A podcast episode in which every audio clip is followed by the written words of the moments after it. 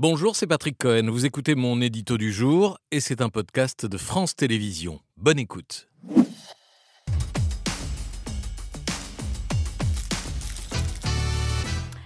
Un rebondissement, Patrick, dans l'affaire de la syndicaliste du nom de ce film qui sort aujourd'hui au cinéma. Voilà, syndicaliste euh, qui fait son entrée sur ce plateau, Maureen Kearney, bonjour, et merci d'être là. Euh, Isabelle Huppert qui vous incarne à l'écran et qui vous ressemble étonnamment était venue euh, nous parler de cette affaire et de ce film.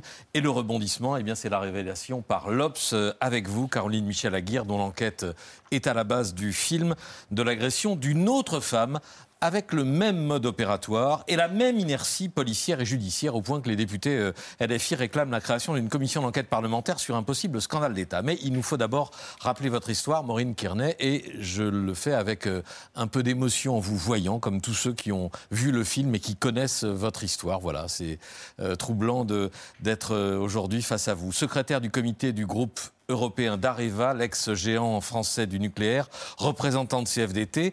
Vous bataillez euh, dans ces années-là contre un partenariat secret qui vient d'être signé avec les Chinois, jusqu'au jour, on va le voir dans ce reportage de complément d'enquête où on vous retrouve à votre domicile, ligoté, violé, scarifié. Sur le ventre de Maureen, un A tracé avec une lame et enfoncé dans son vagin, le manche d'un couteau de cuisine. Une scène de torture et de viol. Les gendarmes sont nombreux, l'affaire est prise au sérieux. Sur place, ils retrouvent la chaise et les restes du scotch qui a servi à attacher Maureen, ainsi que la cagoule et le couteau. Mais l'enquête s'annonce compliquée.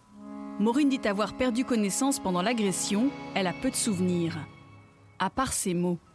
C'était le deuxième avertissement, il n'y aurait, pas de troisième. Qui a dit ça L'agresseur. Pendant qu'il était. C'est la seule chose qu'il m'a dit. C'était c'est le deuxième avertissement, il n'y avait pas de troisième. Deuxième avertissement et pas de troisième, c'est à peu près ce qu'a entendu six ans plus tôt de la bouche de ses agresseurs, une autre femme liée à des contrats internationaux. Cette femme qui témoigne pour la première fois à visage découvert après des années de terreur s'appelle Marie-Lorraine Boquet-Petit. Elle a aussi subi des menaces téléphoniques, puis une intrusion à son domicile, un viol et des scarifications avec la pointe d'un couteau. Ce n'était pas la lettre A, mais une croix sur le ventre et un cercueil sur la poitrine, comme une sorte de signature. Les enquêteurs ont finalement fait le rapprochement. Euh, non, pas tout à fait. Ils n'ont pas fait le rapprochement. Ils enquêtaient, alors qu'ils enquêtaient sur euh, euh, l'agression de Maureen Kearney, ils ont eu connaissance de ce précédent, mais comme vous le racontez dans votre livre et comme on le voit dans le film, au commissariat, le dossier a été perdu. Au parquet de Versailles, il a sans doute été détruit. Pas de traces de procédure, pas d'investigation. C'est un autre point commun de ces deux histoires. Des enquêteurs et des juges très peu curieux ou très soupçonneux au point de retourner euh, euh, vos accusations, euh, Maureen Kearney, dans le film Isabelle Huppert face au gendarme Pierre Deladonchamp. À partir de maintenant, vous êtes en garde à vue. Il vous soupçonne de dénonciation de crimes imaginaires. Mais c'est absurde Madame Kearney, les analyses qui ont été faites chez vous sont formelles. À part vos empreintes et celles de vos proches, on n'a rien trouvé.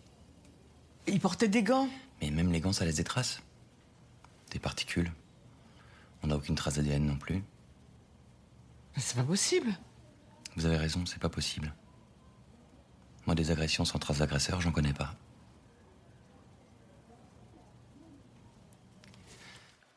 Soupçon qui vous vaudra, Maureen Kearney, d'être condamnée en 2017 pour avoir inventé votre agression avant une relaxe en 2018 par la Cour d'appel de Versailles dans un arrêt qui ne laisse pas de place au doute. Et il y a encore un autre point commun entre ces deux femmes. Oui, les mêmes milieux d'affaires, ce qui est particulièrement troublant. Le partenariat signé avec les Chinois l'a été avec Areva et avec EDF alors dirigé par Henri Proglio, avec dans son sillage un intermédiaire, mi-homme de main, mi-homme d'affaires, nommé Alexandre Djouri. Six ans plus tôt, le mari de Marie-Lorraine Boquet-Petit était un ancien cadre de Veolia dirigé par Henri Proglio et il a été en but à un homme qui lui réclamait 20% de la filiale moyenne-orientale qu'il était chargé de développer, un homme nommé Alexandre Djouri. Le cadre est licencié. Il écrit aussitôt au juge Courroy et c'est là que les menaces commencent à son domicile jusqu'à cette intrusion et ce dernier avertissement adressé à son épouse le 22 juin 2006. Marie-Lorraine vous révèle qu'à l'époque, euh, son père bouleversé avait supplié dans une lettre le ministre de l'Intérieur Nicolas Sarkozy de faire en sorte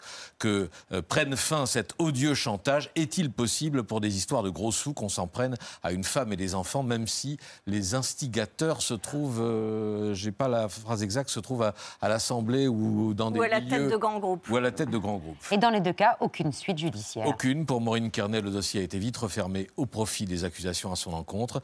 Et pour Marie-Lorraine, on vient de le voir, il n'y a même plus d'archives. Merci d'avoir écouté ce podcast de France Télévisions. Pour ne rien rater de C'est à vous en audio, vous pouvez vous abonner à tous nos podcasts sur votre plateforme d'écoute favorite dans la rubrique C'est à vous et en vidéo, le replay bien sûr, c'est sur France.tv. À très vite.